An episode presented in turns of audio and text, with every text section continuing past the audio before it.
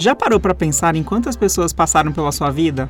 Ou em quantas pessoas você vai conhecer durante toda a sua vida? Se você vivesse 119 anos, então, quantas pessoas você impactaria ou quantas seriam impactadas de alguma forma por você?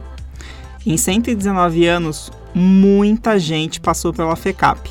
E a FECAP também passou e mudou a vida de muita gente. No terceiro episódio da série de podcasts sobre a história da FECAP, vamos abordar alguns dos personagens históricos que passaram pela instituição. Eu sou a Carol Farias. E eu sou Wagner Lima, e nessa jornada a gente conta mais uma vez, com muita felicidade, com a companhia e o conhecimento de FECAP que só a professora Miriam Vale tem. Ela acompanhou a gente nos dois primeiros episódios e está aqui de volta. Entre muitas das atribuições que ela tem na FECAP, ela é a curadora do nosso centro de memória. Bem-vinda de novo, Miriam. Ô, oh, meus queridos e queridas, é ótimo estar aqui de novo com vocês. Muito obrigada pela acolhida.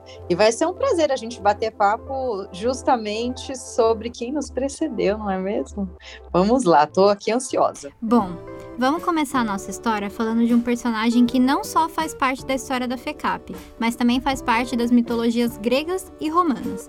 A gente está falando do senhor de cabelos encaracolados e capacete alado que estampa toda a comunicação da FECAP ele mesmo, o Hermes para os gregos e Mercúrio para os romanos. Mercúrio era o nome latino que os romanos davam para o deus Hermes. A origem do nome Mercúrio vem da palavra latina merx. Eu não sei falar latim, mas eu acho que deve ser isso. Me corrija, Miriam, se eu estiver errado. Merx significa mercadoria. Mercúrio foi fruto de um adultério do deus Júpiter, o mais poderoso de todos, com Maia, a deusa da fecundidade e da primavera. Mesmo assim, o fruto desse caso proibido não despertou a fúria da esposa oficial de Júpiter, a Juno. Mercúrio acabou tornando-se um deus muito esperto e engenhoso, sendo que para os romanos ele era o deus da venda, lucro e comércio. Tudo a ver com a FECAP, além de mensageiro de seu pai Júpiter e de outros deuses para a humanidade. Ao longo dos séculos, seu mito foi extensamente ampliado, tornando-se o deus da eloquência, da persuasão e dos ladrões, além de ser considerado como a personificação da inteligência. Como se isso tudo não bastasse, ele era o deus responsável por conduzir as almas para a vida depois da morte. Normalmente, Mercúrio é representado também com asas nos tornozelos ou então com sandálias aladas. Isso porque, como ele era o mensageiro dos deuses para a humanidade, ele deveria ser alguém extremamente rápido. Por conta desse papel na mitologia greco-romana, Hermes, ou Mercúrio, muitas vezes também é comparado a Jesus Cristo quando se faz alguma alusão ao cristianismo. E aí, exposto toda essa história de Mercúrio, ou Hermes, como preferir, a gente quer perguntar para Miriam como e por que esse deus foi escolhido como símbolo da FECAP e qual é a ligação que ele tem com a contabilidade. No Largo São Francisco, a gente tem uma estátua belíssima do deus segurando um caduceu e dando as boas-vindas aos visitantes. Professora, conta pra gente, por favor, o porquê que o Hermes foi escolhido para ser o padroeiro da FECAP? Muito bem, gente. É, cara, a gente tem que remeter justamente à mitologia greco-romana para a gente falar de comércio, de mercadoria, pessoas com eloquência, com persuasão. Ele é o máximo, não é? Hermes ou Mercúrio, a gente tem que é, pedir a bênção para ele todas as vezes que a gente entra no nosso prédio do Largo São Francisco, e é com muito orgulho que eu acho que eu faço isso, porque eu sou administradora também, eu sou aí dessas, dessas faculdades de negócios, né? faço parte disso de alguma maneira, dou aula aqui na, na, na FECAP, é, tenho o, o programa de qualificação de exportação, então, cara, eu faço parte dessa família de Mercúrio. então, é, é, uma, é uma tradição grego, é, grego e romana também, também trazer justamente esse tipo de personagem para abençoar os nossos lugares de certa maneira. É, então, se a gente olhar em outros prédios no centro de São Paulo, vocês vi, vão, vão, conseguir enxergar esse Deus nesses, nessas várias outras construções. Ah, Miriam, está tá, tá ficando maluca. Não, não tô. Quando a gente dá de costas para o pátio do colégio, naquela construção que foi refeita, né, onde a gente fundou a nossa, a nossa capital de São Paulo, é, ali o, o, pátio do Colégio dos Jesuítas, e a gente olha para frente, tem uma estátua, mas tem um prédio muito importante. Que prédio era aquele? Era a nossa primeira bolsa de valores. Quem está na porta da primeira bolsa de valores, meu amor? Quando você olha para cima, está passando pela porta mas é claro que é Hermes e Mercúrio. Né? Então, quer dizer, ele tem um papel justamente de trazer as, as bênçãos dos lucros né? e, e, da, e da eloquência e da persuasão para os comerciantes, para os industriais, para todo mundo que vai se valer dos negócios uh, para tocar a sua vida e, enfim, a economia. Então, ele tem várias histórias super interessantes. O, o Hermes ou Mercúrio dizem que ele tinha esse cetro, ele andava por aí perambulando, e que ele viu duas cobras brigando, veja só. E como ele era uma pessoa muito persuasiva, ele pegou o cetro dele, ele bateu no chão. O que aconteceu com as cobras? Elas subiram no cetro. E aí a gente tem o caduceu, que é justamente o símbolo da contabilidade. Então, se vocês virem um anel de, de, de alguém que vai se formar em contabilidade, ou os, os, os convites das faculdades né, de formatura, vocês vão ver justamente esse cetro com essas duas serpentes é, como símbolo da, da contabilidade. Né? É, e esse cetro, ele é um símbolo do, do poder, né? As serpentes, elas significam a sabedoria. E em cima desse cetro, normalmente, quando a gente está falando desse, desse, especificamente desse símbolo para contabilidade, a gente ainda toma mais um símbolo de Hermes, que é aquele capacetinho alado, né? As asas, elas são a diligência né, é, desses contadores, dessas pessoas que vão lidar com, com o comércio. E o elmo, né, o capacete, é para proteger os pensamentos e elevá-los. Então, é, é, um negócio, assim, muito interessante, muito legal, é, é, é, é muito bacana a gente fazer essa, essa relação de um deus greco-romano, que é coisa mais humana do que os deuses gregos e os deuses romanos, não tem, né? Porque tem adultério, e aí as pessoas brigam. Sim, sempre uma novela. Isso. Eu acho importante também Oi? a gente trazer esse símbolo, né? Porque, nesse, principalmente nesse momento em que a FECAP é inaugurada, os símbolos, essas questões, assim, tipo, do emblema, o, símbolo que vai ter aquele espaço, a quem vai, quem vai representar aquela, aquela marca, né? Tudo isso eu acho que ele chegava até a ser um pouco mais palpável no passado do que ele é hoje no presente, né? Era como a gente faz hoje a identidade visual das marcas, só que versão estátua. Exato, exatamente. E assim, as outras faculdades de, de comércio, né? Não só faculdades de comércio, mas de contabilidade, de administração, de economia, elas vão se valer desse símbolo de Hermes, né? E veja só é, que a gente tem é, uma disjunção da, da, da igreja, né? É, com a educação. O que eu quero dizer com isso? A gente conversou lá nos primeiros episódios com o professor Vinícius e com o Maurício Polato, que, que era extremamente importante o clero para a educação aqui em São Paulo. E quem vão ser as pessoas que vão fundar né, a, a, a FECAP? Vão ser empreendedores e que vão ter justamente essa disjunção do, do, do, que é religião e do que é a educação. Né? Então, é extremamente importante a gente ter esse, de, de certa maneira, esse Deus grego nos protegendo né, para o comércio e para os negócios que a gente vem a fazer, é, e também ter, ter essa, essa questão de, de separação mesmo né, entre, entre a religião aí, entre os empresários. E também é, é, é, alguma coisa muito nova, os próprios empresários, as próprias pessoas interessadas em, na, na, naqueles que vão se qualificar dentro da Escola Prática de Comércio, é, dando uh, realmente apoio financeiro. Né? Então, quem, de, de, onde que veio o dinheiro para a fundação da Escola Prática de Comércio? De, de, pessoas, pessoas físicas e pessoas jurídicas. Né? Então, foi alguma coisa bem revolucionária aí para a época e é muito significativo a gente ter Hermes ou Mercúrio uh, nos saudando quando a gente entra no nosso Palácio do Comércio. Avançando um pouco no tempo, é, da mitologia greco-romana para o século XX, tem uma outra história mega incrível que causa uma lenda.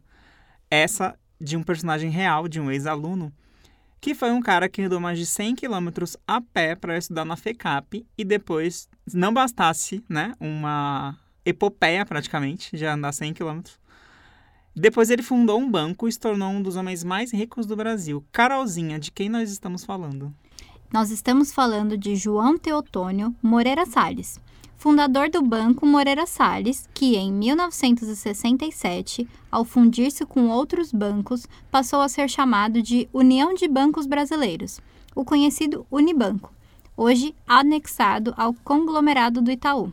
Miriam, que história é essa, Miriam, de que o dono do Instituto Moreira Salles o dono do, do, Banco Moreira Salles, né, que hoje tem aquele instituto maravilhoso, que para mim, pelo menos, eu remeto mais ao instituto até do que ao banco, porque o banco a gente hoje está anexado ao Itaú, mas como assim? Esse cara andava tipo 100 quilômetros a pé para estudar na FECAP e depois virou quem ele foi? Me conta isso, como assim? Pois é, meus queridos e minhas queridas, até eu conhecer a história dele, eu achava que era uma pessoa que fazia na vida, né? Porque eu tinha que pegar metrô, eu tinha que pegar ônibus para chegar na minha faculdade. Então, eu estava muito interessada em me formar e ter o meu diploma em, em, administração. Mas quando eu descobri a história do João Teotônio Moreira Salles, nascido em Cambuí, Minas Gerais, em 1888, ano aí da, da abolição da escravatura, eu falei, que história é essa? Não é? Ele era um rapaz que vivia lá no interior de Minas Gerais. É, ele já trabalhava naquela época numa lojinha ali de secos molhados, vai igual empório, né? Uma coisinha que vai vender é, milho, arroz, feijão, tudo a granel, açúcar, né? Onde as pessoas tinham lá o caderninho é, de fiado, né? E é, o que, que vai acontecer? Esse rapaz lá do interior de Minas Gerais vai descobrir o quê? Que existia a Escola Prática de Comércio. E aí ele vai falar, cara, eu vou para São Paulo. Só que ele não tinha recursos. E como que ele fez para vir aqui para São Paulo? Ele veio a pé, de Cambuí para São Paulo. Então, é, é, a, e ele chegou lá na escola de comércio, no Largo São Francisco, e falou: Oi, tudo bem? Eu sou João Teotônio Moreira Salles, eu venho de Cambuí, eu tenho experiência aqui de, de caixeiro, atendia clientes no balcão de venda de secos e molhados, é, e eu consegui aqui o um emprego na Araújo Costa e Companhia, né? Era uma empresa aí de, de tecidos e armarinhos, muito provavelmente ficava ali na, na, na, região da 25 de março. Ele negociou também muito bem que ele ia poder morar dentro da loja que ele trabalhava, né? e, e, falou que ele ia estudar na, na, na, na, na escola prática de comércio. Então, com 17 anos, ele, ele, ele se matriculou no curso de contabilidade. E ele veio a se formar aí com uma das primeiras turmas nossas, né, em 1908. Muito espertamente, o que, que ele pensou com aquele conhecimento que ele adquiriu aqui na nossa Escola Prática de Comércio? Ele falou, vou voltar para minha cidade natal. E por que, que ele fez isso? Porque, bom, se vocês acham que vocês vão até Marte, vocês vão encontrar provavelmente um McDonald's e um Bradesco né, em Marte. Nessa época não acontecia isso nas cidades. Malemar, a gente tinha essa vendinha de secos e molhados, né? E não tinha banco. O que, que ele resolveu fazer? Voltar para Cambuí e criar uma uh, empresa de correspondência bancária. Genial, né? Então, é, quando ele volta é, e, e, faz justamente essa fundação aí da, de, da, da Moreira Salles, né, da, da, é, é, é, o embrião do Unibanco. Né? É, o Unibanco começa é, justamente a partir desse correspondente bancário que ele, ele cria lá na cidade natal dele. Né? Então, é, é sensacional a história do, do, do Teutônio Moreira Salles, né? porque que é, é, justamente com a Moreira Salles e companhia, é, que vai se tornar correspondente do Banco Francês e Italiano e do Banco Alemão Transatlântico, e com isso ele vai começar aí a, a bancarização do pessoal lá do, do, do interior aí de, de Minas Gerais. Né? Então, é, é uma, uma história realmente emblemática aqui de, de um ex-alvarista que a gente tem, né? E, e, é sensacional, assim, a gente pensar tudo que ele passou, viver de favor dentro de uma loja, vir a pé para São Paulo, né? É um negócio, assim, espetacular e acho que dá mais combustível ainda para a gente querer terminar de fazer os nossos cursos e atingir os nossos objetivos, né? Mário de Andrade também foi uma importante figura histórica que se envolveu com a FECAP poeta, romancista, musicólogo, historiador de arte, crítico e fotógrafo brasileiro, foi um dos fundadores do movimento modernista no Brasil. Pai de Macunaíma, ele praticamente criou a poesia brasileira moderna com a publicação de sua Pauliceia Desvairada em 1922. E acredita que ele fazia reuniões e grupos de estudo dentro da FECAP sobre folclore, antropologia e, e outros assuntos? A gente tem aqui um convidado que vai poder confirmar pra gente toda essa história. Marcelo Tupinambá, coordenador cultural da Casa Mário de Andrade, por favor, se apresente para os nossos ouvintes e reforço que é uma honra receber você aqui para contar sobre essa parte tão importante da nossa história. Obrigado pela oportunidade. Eu fico aqui satisfeito em poder falar para vocês da FECAP aqui um pouquinho sobre a passagem do Mário de Andrade é, na, nos edifícios históricos da FECAP e meu trabalho é relacionado à música e também sobre antropologia e história. Então, obrigado pela oportunidade mais uma vez. Bom, eu gostaria de comentar um pouquinho sobre a participação do Mário de Andrade uh, quando ele cria um, o primeiro uh, grupo que vai estudar a etnografia dentro da antropologia, buscando as nossas culturas, no a nossa diversidade cultural na cidade de São Paulo. E isso acontece na década de 30, quando, numa oportunidade única, a cidade de São Paulo uh, teve a criação de universidades. Então, convergiu para a cidade vários cientistas e pesquisadores internacionais, entre eles o casal Claude Lévi-Strauss e Adina Lévi-Strauss. Nessa ocasião, também foi formado o Departamento de Cultura na administração municipal e o Mário de Andrade se tornou o primeiro diretor deste departamento, que é quase exercendo a função hoje de um secretário de cultura. Nessa época, a FECAP já dispunha de uma infraestrutura já consolidada, aí no Largo do São Francisco, ao lado da Faculdade de Direito. E os seus patrocinadores, os Álvares Penteados, sempre estiveram ligados a diversos setores da sociedade. E por isso também é que a FECAP abrigou o pioneiro curso de etnografia, é, depois a Sociedade de Etnografia e Folclore, que foi idealizado pelo Mário de Andrade e pela etnóloga francesa Dina Lévi-Strauss. É um prazer poder conversar com você. Não vejo a hora da gente poder se juntar de novo, para a gente poder visitar a Casa Mário de Andrade, para vocês voltarem ao nosso Palácio do Comércio, ao nosso campus aqui da Liberdade. Vocês são super bem-vindos aqui.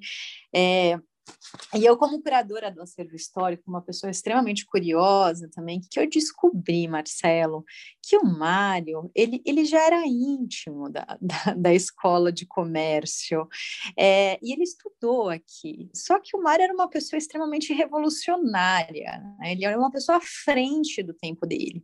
E é claro que a gente, como escola prática de comércio, tinha aqui os nossos ensinamentos uh, muito ligados à prática, é, e também muito ligados à educação mais, uh, não é que é mais conservadora, mas a gente tinha, claro, um, um, curso de comércio que ele queria seguir por conta do pai dele, né?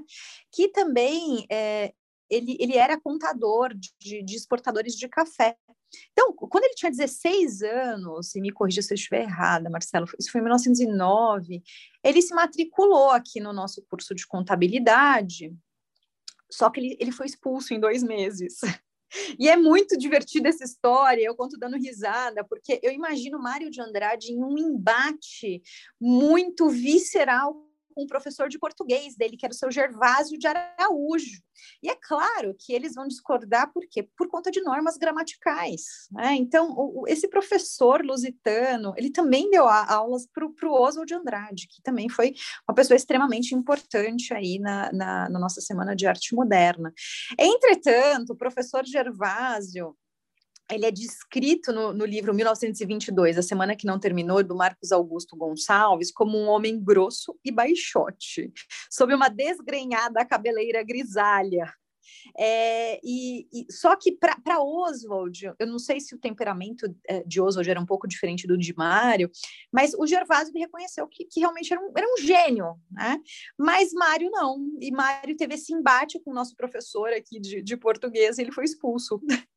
e, e, e ainda bem que isso aconteceu, porque Mário fez tantas coisas inimagináveis naquela época para a língua portuguesa, para a nossa cultura.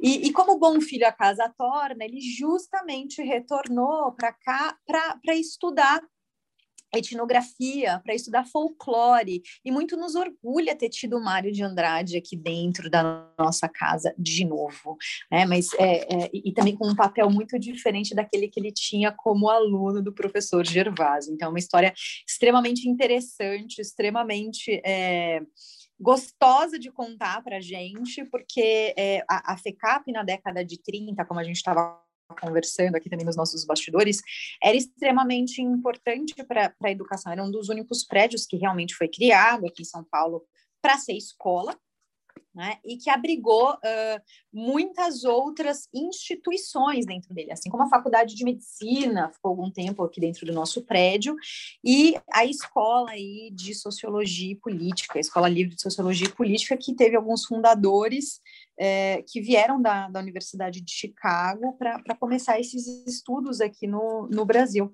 A gente até falou um pouquinho sobre as pesquisas que eles fizeram no nosso outro episódio, né, sobre o, o padrão de vida dos trabalhadores da cidade de São Paulo. Esses professores aí da Universidade de Chicago, eles fizeram uma vasta pesquisa é, sobre como que era o custo de vida naquela época, aqui na, na década de 30 em São Paulo. Né? Então, eles entrevistaram quase 400 pessoas aqui em São Paulo uh, para chegar aí nessa pesquisa. Então, era, era um lugar, né, né, Marcelo, é muito vívido é, aqui no Triângulo Histórico de São Paulo. Então, é, eu acho que é, é, eu tenho muito orgulho de ter tido o Mário, tanto como aluno, mas principalmente como uma pessoa que trouxe essa questão da etnografia, do folclore, é, para o nosso prédio aqui do, do centro de São Paulo, aqui no Largo São Francisco. Né? Então, a gente estava comentando também que como é importante a questão cultural é, para a economia economia também, né? E como isso acaba fomentando também tudo, uh, o, todos esses ideais que a FECAP tinha quando foi fundada lá em 1902, né? Se você quiser comentar também como historiador, fique super à vontade. Um prazer imenso de novo ter você aqui conosco. Miriam, Miriam, eu que te agradeço e eu gostaria assim de comentar sobre esse aspecto que você falou, sobre dois pontos de vista. O primeiro ponto de vista que me parece claro é essa é, visão uh, ampliada que o Mário tinha do patrimônio cultural. Então veja, o Mário ele é responsável pelo que hoje a gente conhece pelo IFAM, que é o Instituto do Patrimônio Histórico e Artístico Nacional. Né? Esse instituto é que tomba os prédios e hoje em dia o patrimônio intangível, o patrimônio imaterial, ou seja, as culturas populares, as artes é, de rendeiras, os saberes é, de povos tradicionais, hoje, só em 2000, na década é, de 2000, é que isso foi considerado. Mas se nós formos ver, quando que foram lançadas essas primeiras ideias? Em 1937, na criação do ISFAM, que depois se tornou o IFAM, e quem é o responsável pela redação do anteprojeto? O senhor Mário de Andrade. Então, o que, eu queria comentar? Que às vezes a gente tem o Mário como uma referência no campo da linguística e da literatura, né, como um grande poeta, que o foi. Mas o Mário de Andrade ele foi um grande musicista, um grande professor de música, um grande é, é, é, é responsável pelas primeiras políticas públicas, né? O Mário foi um dos primeiros. É, o Mário foi aquele que edificou as primeiras políticas públicas de patrimônio. É. E então o que eu queria comentar que o Mário não atuou só dentro é, é, da literatura, mas ele também atuou dentro da música, das artes plásticas, como crítico, como colecionador, e também na área da preservação do patrimônio histórico, como criador do IFAM. Então, sobre esse aspecto, o Mário já tinha um pensamento muito amplo. A outra coisa que eu queria comentar, o outro ponto de vista que eu queria comentar, Miriam, é o que você eh, nos trouxe sobre a importância da economia, ou no caso aí, né, dessa faculdade tão importante, desse instituto tão importante que é, é, faz com que. É... Então, outra coisa que eu queria comentar, Miriam, Agora, o outro ponto de vista que eu queria comentar, Miriam, é o que você nos trouxe sobre uh, o prédio histórico no Largo uh, São Francisco e uh, a atuação da família Álvares Penteado é, ser edificante para que outras atividades que muitas vezes poderíamos achar que não teria uma relação tão estreita, por exemplo, com setores da economia ou da contabilidade, nós vemos que, ao contrário, a etnografia, como vimos aqui, a Sociedade de Etnografia e Folclore, que foi teve a sua primeira sede dentro é, do prédio histórico da FECAP, assim como a, a própria, digamos assim, é, é, o nascimento a, da, da, da, faculdade da, da Escola Sociologia Política, como você comentou, entre outras ações que estavam surgindo na sociedade, muitas vezes que não estavam dentro da economia ou da,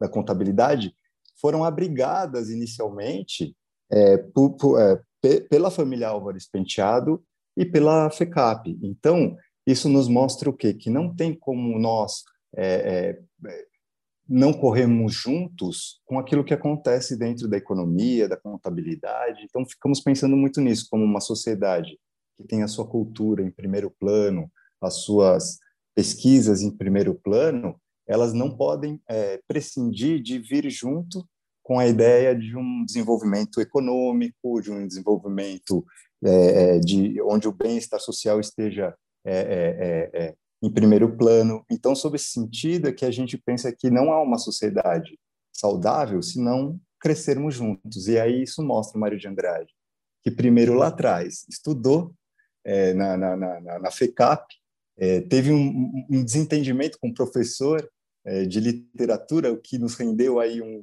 modernista em 1922, né, onde ele quebra barreiras, é, mas o Mário ele tinha uma visão ampla, construtiva. E nesse sentido, eu acho que tanto a FECAP pôde abrigar ideias do Mário na década de 30, como essa pioneira sociedade de etnografia e folclore, como também, digamos, proporcionou que o Mário fosse para a área da música, como ele foi atuar depois que o pai também atuava dentro do Conservatório Dramático Musical de São Paulo, além da FECAP. Então, Mário, por, é, digamos, destino ou escolha, acabou é, se desenvolvendo na área da música e também da literatura, como nós conhecemos, é, mas também na área do patrimônio histórico, como a gente está vendo aí, esse primeiro curso de etnografia que buscava, então, segundo Mário de Andrade, tem até uma aspas dele aqui que eu gostaria de deixar, é, em discurso proferido por ocasião da aula inaugural do curso, Sociedade de Etnografia e Folclore, o Mário de Andrade diz: Não foi ao acaso que escolhemos a etnografia. Ela se impôs. Quem quer que, mesmo diletantemente como eu, se dedique a estudos etnográficos e procure na bibliografia brasileira o conhecimento da formação cultural do nosso povo, muitas vezes desanima, pensativo diante da facilidade, da leviandade detestável, da ausência, muitas vezes total, de orientação científica que domina a pseudo-etnografia brasileira. E é principalmente nisto, na colheita da documentação popular, que a enorme maioria dos nossos livros etnográficos é falsa. Então é uma aspas do Mário só mostrando o que, que ele buscava, essa esse estudo científico, essa documentação científica, e por isso eu passo a você, Miriam, que pode nos contar também um pouquinho dessa, desse pioneirismo do Mário, do Mário retornando na década de 30 é, para esta casa, para a FECAP, é, à frente com a Dina Levi-Strauss, da Sociedade de Etnografia e Folclore, né, que era o, o primeiro curso de, de, etnografia do país, a FECAP abrigando isso na década de 30, mas o Mário já lá atrás, na, na, no começo do século, como aluno, então ele já tinha uma passagem pela, pela FECAP, e como essa importância, essa relação estreita né, entre a cultura é, e a, a faculdade é, Álvares Penteados. Como que é isso? Conta um pouquinho para gente, que você sabe muito melhor do que nós aqui. Obrigado mais uma vez, Miri. Maravilhoso, adorei as aspas que você trouxe. É, é, é, é muito do Mário de Andrade mesmo. ele, é incrível, né? É, ele, ele, ele, está entre nós, né? E eu acho que ele acaba também nutrindo essa, esse espírito alvarista que a gente tem de pesquisa, esse espírito alvarista de entender economia, desse espírito alvarista de, de entender também que a economia anda de mãos dadas, por exemplo, com a cultura. Né? É, hoje, além daqui da, da, do acervo histórico, né? Eu sou curadora do acervo histórico, eu toco um programa de qualificação de exportação. Tem um módulo que eu falo sobre cultura e como é importante isso em negociação internacional. Então, é, é muito rico a, a gente poder é, contar com essas personalidades, com essas pessoas é, tão pioneiras e tão à frente do tempo delas para fazer a nossa história, para formar os nossos alunos e a nossa comunidade. Né? Então, é, é, é, interessantíssimo, isso é, é, incrível, é muito gostoso contar com você nesse, nesse podcast aqui de 119 anos. Eu tenho certeza que a gente vai estar juntos e fazendo coisas muito mais é, aglomeradas para o próximo ano se assim a, a, vacina permitir, dizendo também que a saúde tem muito a ver também com, com a questão da economia, da cultura, essas coisas estão interligadas, não tem jeito, educação, não, não dá para tratar uma coisa sem tratar a outra, né? Então, é, eu espero que no, no, no nosso próximo aniversário de 120 anos estejamos realmente conseguindo comemorar como se deve essa, os, os 120 anos dessa jovem senhora que é a FECAP. E a, a gente comentou nos outros episódios, mas a, a gente foi é, também tombado pelo, pelo patrimônio histórico justamente na década de 90, né, Marcelo? Então, o, o Mário também tem, tem culpa nisso, de uma, de uma forma ou de outra, né? É, e a gente participa sempre é, da jornada do patrimônio histórico aqui em São Paulo, junto com a Prefeitura de São Paulo, a gente abre as portas aqui do, do nosso Palácio do Comércio, comércio.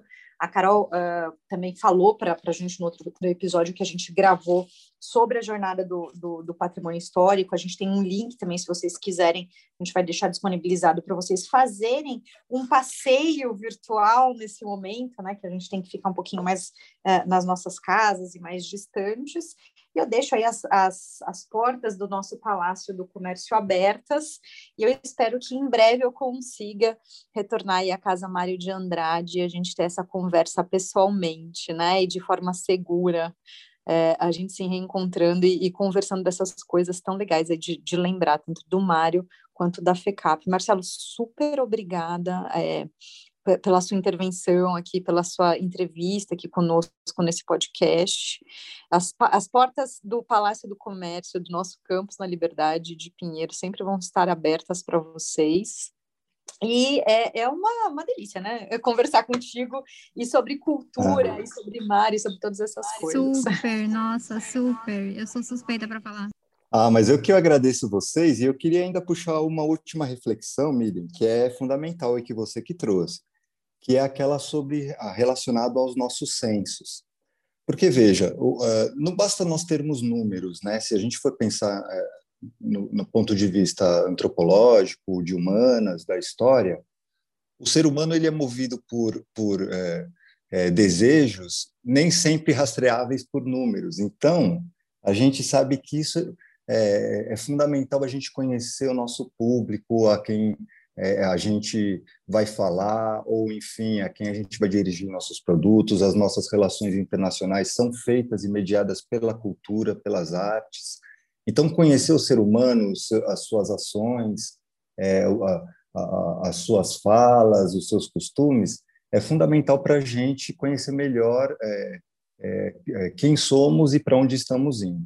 Sobre esse aspecto, eu acredito que o senso, é, foi inicialmente traçado pelas ações do Mário de Andrade, porque nessa busca por ações de etnografia, o que estava por trás, como você trouxe?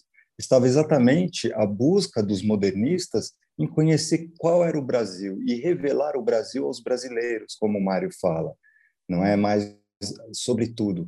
Então, eu acho que, sobre esse aspecto, a, FECAP ela tem uma, participação ainda a ser estudada e revelada sobre isso que estamos a, às vésperas, que é o centenário da, da Semana de Arte Moderna, no ano que vem, que estaremos todos é, é, mobilizados para fazer uma grande festa, e vocês também é, poderão estar conosco, da FECAP, acredito que pode ser uma grande é, é, comemoração, trazer à luz tudo isso que nós estamos comentando, mas deixar aí para os nossos alunos, para as novas gerações, é, o, a lição desses nossos mestres, como Mário de Andrade, né, que, que souberam enxergar a importância de um, um estudo científico, um estudo que é, seja multidisciplinar e que isso então possa pautar as nossas visões de mundo e que possam então fazer um mundo onde a gente possa viver melhor. Eu acho que essa é a lição que o Mário quis nos passar.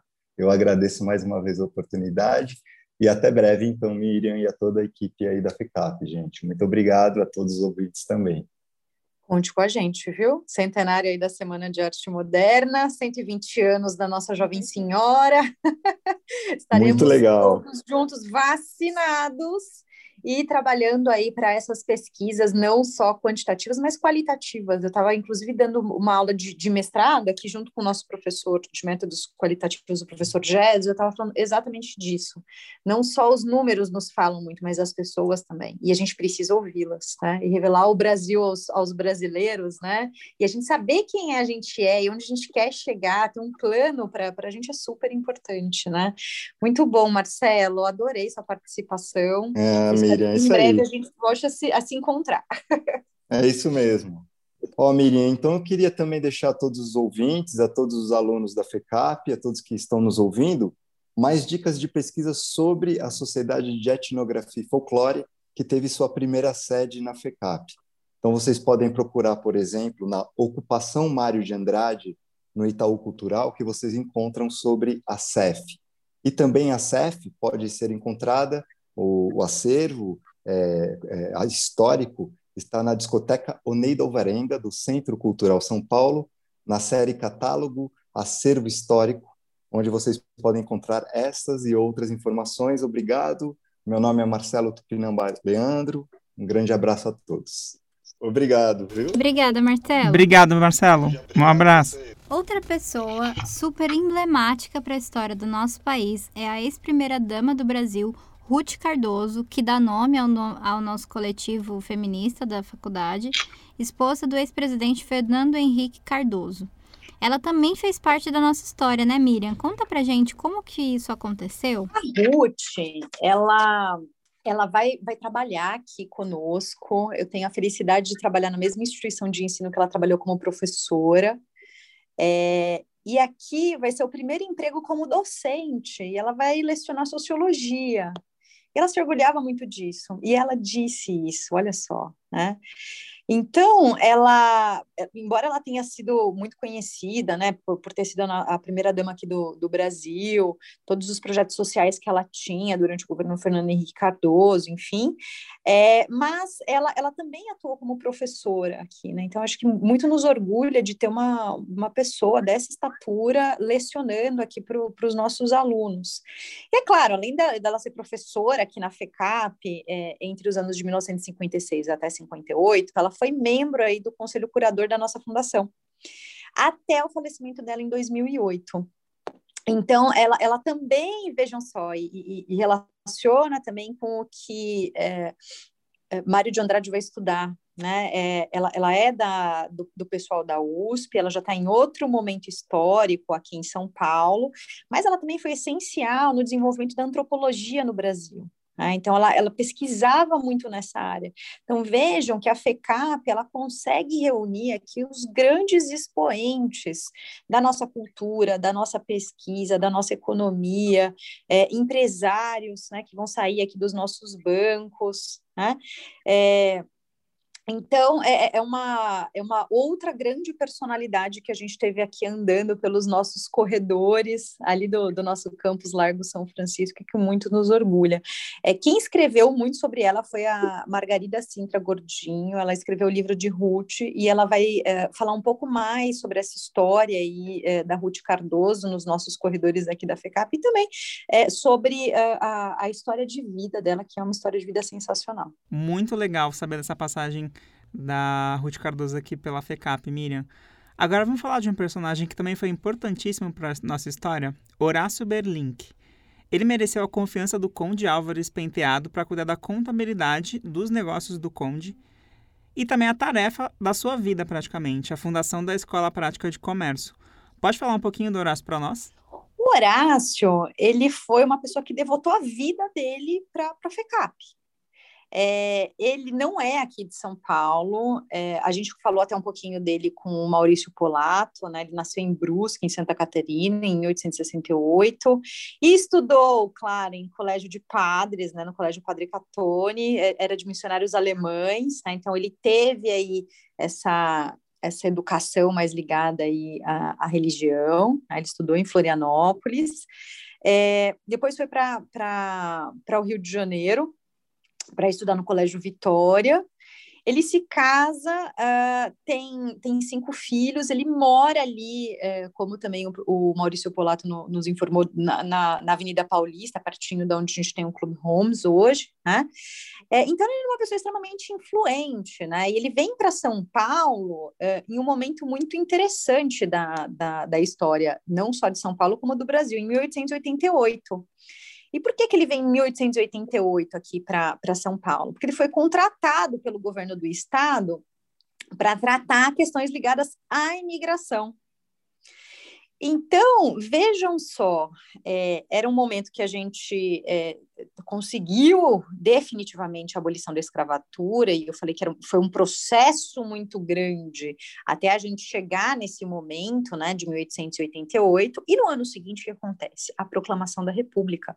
Então, a gente precisava primeiro ter pessoas que pudessem trabalhar como mão de obra salariada aqui no nosso país. Então, a gente tem essas, uh, essas hordas de imigrantes chegando aqui no nosso país. E também a gente tem essa questão governamental logo depois de formação do, do, do nosso país como uma república, né? como um governo. A gente precisa de gente para trabalhar na máquina pública, né? no, no governo. E ele vai trabalhar também em contabilidade de várias empresas, ele vai ser o administrador do Banco União. Né? Então, nessa, nesse estágio, nesses, uh, nesses tempos aí de experiência do, do Horácio Berlink, né, como administrador e como uh, contador, ele vai ganhar uh, notório saber nessa área, principalmente de contadores escoceses. Eles eram exímios contadores. Né? Até no filme Barão de Mauá, acho que chama Mauá, se eu não me engano, acho que é o Paulo Betti, inclusive, que, é, que faz o papel de, do, do Mauá, é, ele, ele aprende toda a parte de contabilidade com quem? Com um escocês. Né? Então, era super usual a gente ter essas pessoas que aprendiam a prática da contabilidade com os escoceses. Né? É, ele foi conselheiro da Sociedade Humanitária dos Empregados do Comércio de São Paulo, e é justamente nesse lugar que ele vai se juntar a Veiga Filho para fundar a Escola Prática de Comércio. Eles vão ter as, as mesmas queixas uh, sobre o governo, sobre a educação, sobre a qualificação das pessoas, sobre só terem os escoceses aqui para nos auxiliarem com contabilidade, e eles não vão ficar de braços cruzados, e eles vão justamente a, auxiliar e muito na, na fundação da Escola Prática de Comércio. É, antes mesmo uh, da fundação uh, da, da, daqui da Escola Prática de Comércio em 1902, em 1895, vejam só, ele já era é, professor. O que, que ele ensinava? Contabilidade geral. Aonde? na Escola Politécnica, né, pertinho ali da, da estação de Prestes. É, então, uh, quando a gente tem a, a, a, proclamação da República, logo depois, é, o Berlim, que é chamado pelo governo brasileiro em 1905, em 1926 e 1931, para contribuir com as reformas que o governo estava fazendo naquela época de ensino, Olha só que interessante, né? Então, a gente falou bastante isso no, no outro episódio, é, é, que, que quem dava as cartas no ensino comercial era a FECAP e outra instituição Rio, do, do Rio de Janeiro.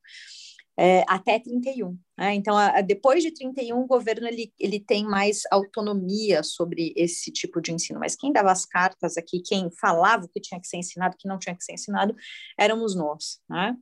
É, em 1902, Berlim que vai, vai participar da fundação da Escola Prática de Comércio, né?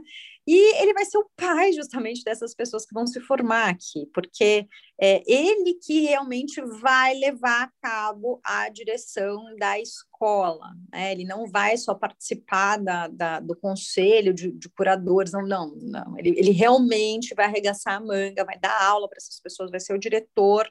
Tem várias histórias super interessantes é, de, de, posicionamento dele bem, bem paternal mesmo frente aos alunos.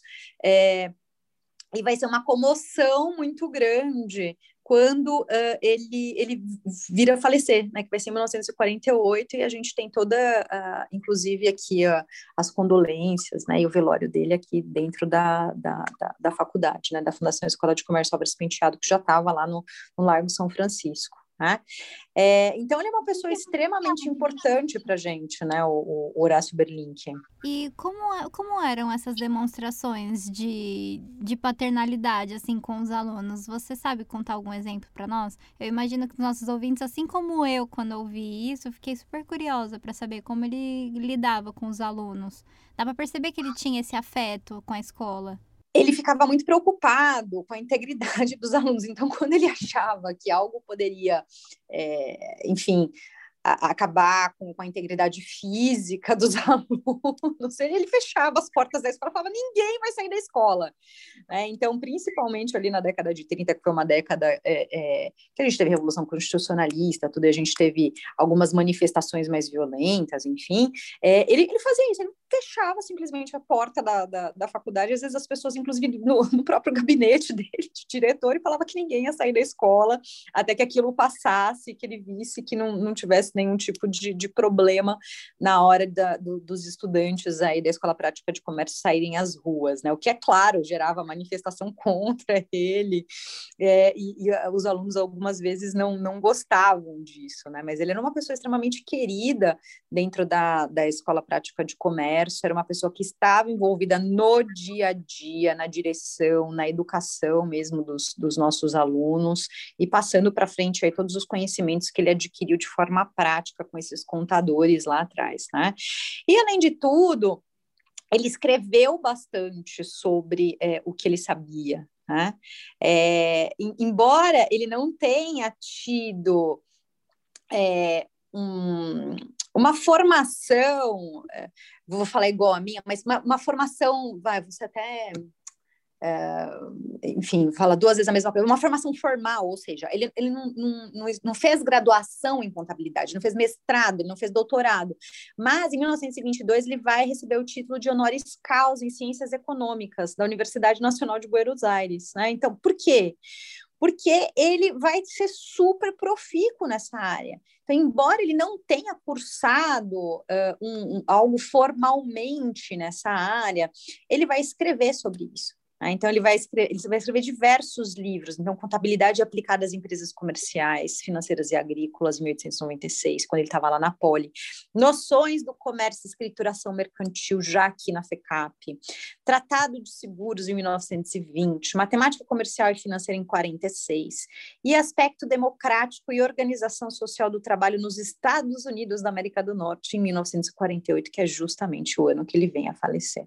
Então, ele, ele frequentava também esses congressos é, sobre ensino comercial, sobre economia. Então, ele era uma pessoa extremamente engajada na educação e preocupada em passar esse conhecimento para as próximas gerações que vieram a se formar de contadores aqui nos nossos corredores do Largo São Francisco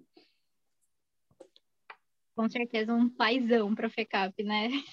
Certamente o busto dele está lá na, no Largo São Francisco e é ele que nos enxerga primeiro do que Hermes quando entramos lá no, no nosso campus tombado pelo patrimônio histórico.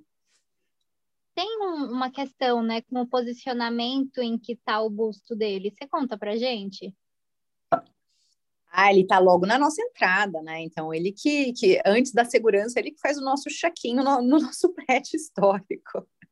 Então, é justamente essa, essa posição, né, do, do, da pessoa que vai cuidar do prédio, que vai cuidar da educação e vai cuidar de todo mundo que entrar lá no nosso Palácio do Comércio. Então, ele que, que dá as boas-vindas para a gente no, no Palácio do Comércio antes de Hermes, meus queridos. Só para vocês terem uma ideia da, da, da, da, da importância do Horácio Berlink para a gente. Legal, Miriam. Agora vamos falar de dois personagens que têm as suas histórias, digamos que cruzadas entre si e também cruzadas com a FECAP. A gente está falando do Antônio de Álvares Leite Penteado, que aportou recursos e dá nome à FECAP, e o Armando Álvares Penteado, que também fez uma doação de sua fortuna, mas à FAAP. Eles eram parentes? O que, esses dois personagens têm em comum? Opa, vamos lá falar das pessoas que compunham aí os, os fundadores, né, aqui da, da, da FECAP. Então, o Antônio, ele era uh, o, o, nosso conde Álvares Penteado, né, que, que nos dá o nome, ele era o pai do Armando, né? É, e ele não teve só o Armando, ele teve cinco filhos, né? Então são, são três meninas, né? Três mulheres e, e dois rapazes, né? O Silvio, o Silvio e o Armando. É, ele, ele é um cara extremamente um, bem sucedido nos negócios. E, além de ser muito bem sucedido nos negócios, ele, ele vai sair do interior. Ele tinha uma fazenda, a Fazenda Palmares, em Mogi Guaçu, ele vai vir para São Paulo uh, e, e, vai participar dessa industrialização, né? Então ele, ele compra o terreno para fazer a, a, a, casa da família lá em Higienópolis, e ele compra uh, também o terreno de onde onde, onde fica a FAAP hoje em dia. E por que, que ele comprou aquele terreno super próximo dali, da onde que era a, a, o casarão né, da, da família Álvares Penteado? Né? Ele comprou aquele terreno porque tinha mina de água e ele tinha uma indústria têxtil na zona do Brás. E como a gente tinha problemas ainda, né, de, de enfim, de, de, captação, distribuição de, de, água em São Paulo, e a indústria têxtil é uma indústria que é muito intensiva no uso desse tipo de recurso, no uso de água, ele resolveu comprar aquele terreno lá do, do Notman, se eu não me engano. Inclusive, tem, a, gente, a gente tem a Alameda Notman lá em, em Genópolis, né? Que foi o cara que tinha ali as, aqueles terrenos e que loteou a área e vendeu para as outras pessoas. Então, o que, que acontece? É, ele era um, é realmente uma pessoa estrategista, né? Porque vem para São Paulo de, de Mogi Guaçu, era, era fazendeiro do café. Pensa em ter a indústria aqui na região do Brás. Pensa em ter água, porque era uma indústria têxtil e precisava de muita água. Compra o terreno onde está a, a. E o que acontece com esses filhos dele? Bom, Silvio e Armando vão para a Europa para estudar sobre comércio, vão para a Europa para estudar sobre contabilidade, todas essas coisas, porque ele achava que era o futuro do mundo, né? E eles são empreendedores de muito sucesso, né? O Silvio e o Armando. Entretanto, cada um vai para o seu lado. O Silvio, ele vai ficar aqui na FECAP e ele vai é, é, ter todo o legado do, do pai dele é, aqui dentro da, da Escola Prática de Comércio. Ele que vai ser a pessoa aqui na, da, da família que vai zelar para que o Palácio do Comércio continue com as suas atividades ligadas aí à educação. Né? Enquanto o Armando, ele é, uma, é, ele é uma pessoa que vai se casar, só que o Armando, ele, ele não vai ter filhos. E ele é uma pessoa extremamente ligada às artes. Então, o que, que ele faz? Quando ele vem a falecer, antes de vir a falecer, ele justamente cria a Fundação Armando Álvares Penteado, a FAP. E o Silvio, ele casa, ele tem filhos, e até hoje a gente tem membros da, da família Álvares Penteado uh, no nosso conselho de curadores. Né? Então, a gente é extremamente ligado à FAP, né? Eu uso dizer aí que, que somos quase irmãos, né? Porque quem ficou com o legado do, do, do pai, né, do Antônio Álvares Penteado, foi o Silvio, que veio aqui para a FECAP, para tocar tudo que a, que a família já tinha feito aqui né, na Escola Prática de Comércio, e o Armando foi para o mundo das artes, né? Então, são histórias extremamente conectadas e ligadas. A gente quer falar também sobre um personagem, digamos também um personagem, o hino alvarista. Miriam, você pode falar para a gente quem foi que compôs o hino? Quais são as curiosidades da música? Olha, é, foi muito interessante a gente chegar até o, o hino. É, e eu vou contar a história por trás da história, tá? a gente, algumas pessoas entraram em contato conosco, eles eram ex-alunos e eles queriam visitar é, o nosso prédio. E eles tinham várias histórias, é, e era justamente o pessoal que estudou aqui durante a década de 60 até 1970. Então, eram alunos que, que tinham tido a, a oportunidade de estudar lá no Largo São Francisco. Então, eles nos procuraram é, pelo professor Mota, e a gente fez um evento para eles virem aqui para a FECAP e para matarem essa saudade, né? Porque eles nos contaram que eles, eles eram muito ligados à FECAP e que era, eh, eh, os amigos que eles fizeram nessa época, ele, era uma espécie de segunda família para eles, sabe?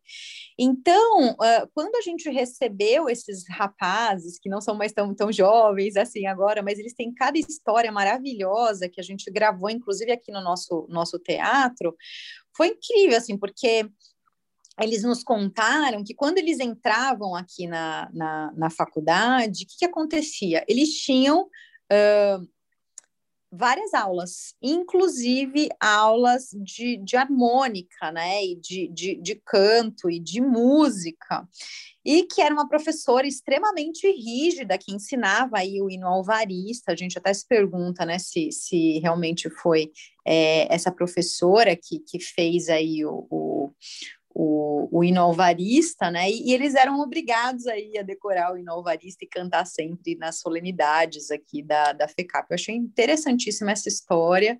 É, é um, um, grupo que ficou muito conhecido nessa época também aqui na, na FECAP, porque a, além de eles serem família, né, formada a partir aqui da FECAP, no, no, no sentido de amizade entre eles, né? Então, tem o Theo, tem o Marcos, tem um monte de, de, de ex-alunos, né, que, que, que passaram aqui pelos nossos corredores e que vieram nos visitar, o que que acontece?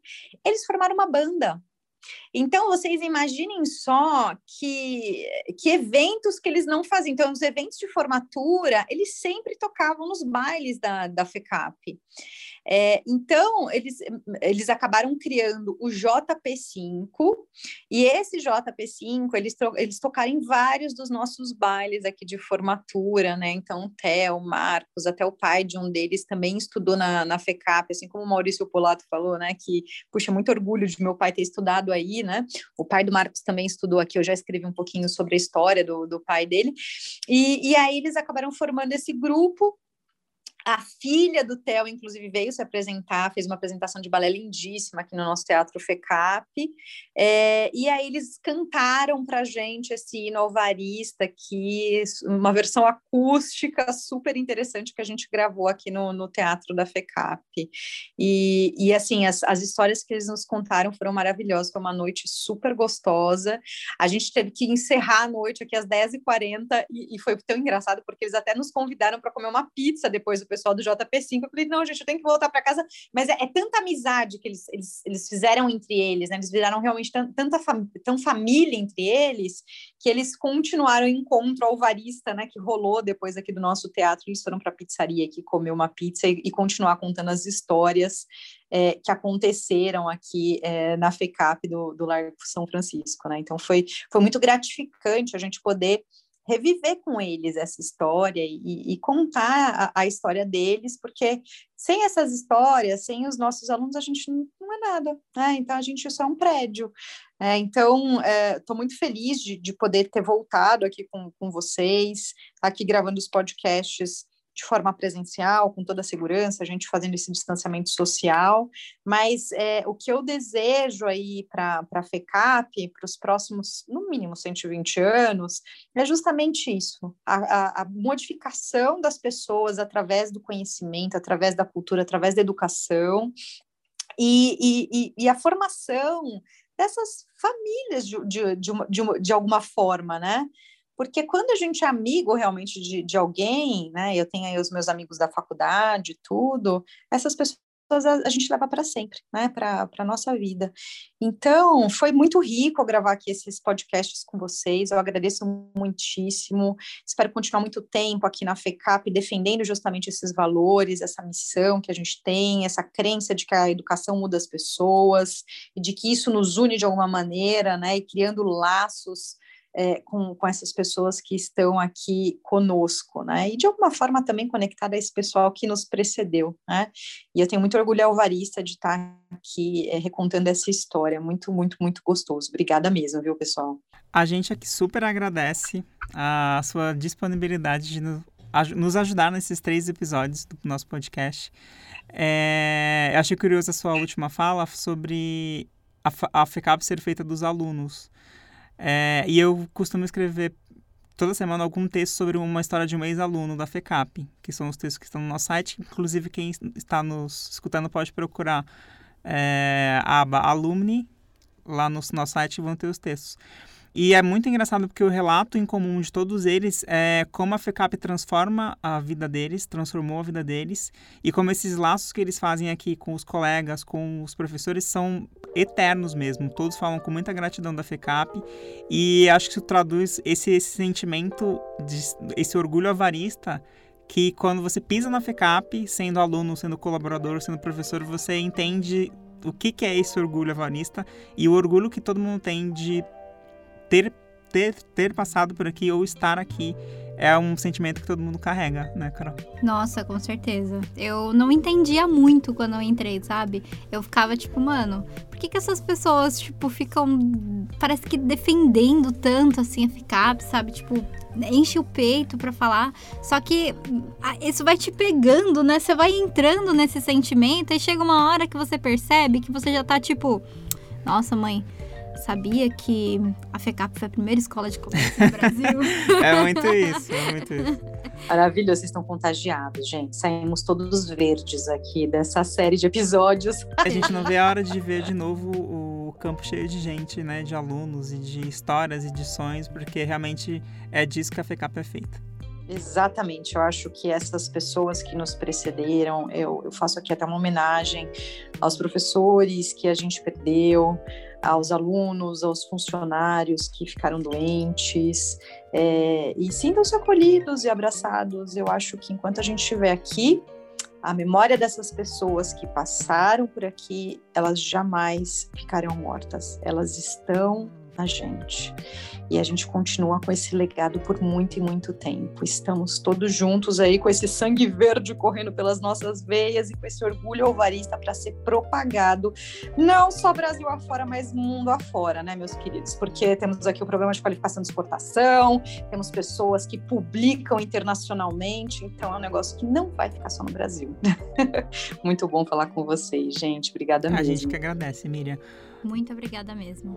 Bom, então esse foi o nosso terceiro episódio do podcast da FECAP, da série especial sobre os 119 anos da FECAP. Na semana que vem a gente volta com a quarta e última parte, contando um pouco sobre os planos para o futuro da nossa instituição. A gente agradece muito a sua audiência até aqui e até breve. Aproveite para enviar o link desse podcast para os avaristas que você conhece. Todo mundo que já passou pela FECAP com certeza vai querer ouvir um pouquinho melhor essa nossa história. Esse episódio foi roteirizado, produzido e idealizado pelos jornalistas Wagner Lima e Carol Farias. A edição de som é de Gabriel Alexandre. Até mais, pessoal! E a gente encerra esse episódio com o hino da FECAP. Para quem não conhece ainda, fica mais um pouquinho aqui para ouvir o hino alvarista. Tchau, gente. Sou alvarista, com orgulho eu digo, é minha escola, meu santo abrigo, sob seu teto, tão gasalhoso, vivo contente, felicitoso. Hoje festivo, rompeu o dia, sigo pra escola com alegria. Eu quero abrir meu coração Quero saudá-la com. Grito bem alto, entusiasmado, mil vezes salve meu lar amado. Grito bem alto, entusiasmado, mil vezes salve meu lar amado. Hoje festivo, rompeu o dia, sigo pra escola com alegria. Eu quero abrir meu coração Quero saudá-la com emoção.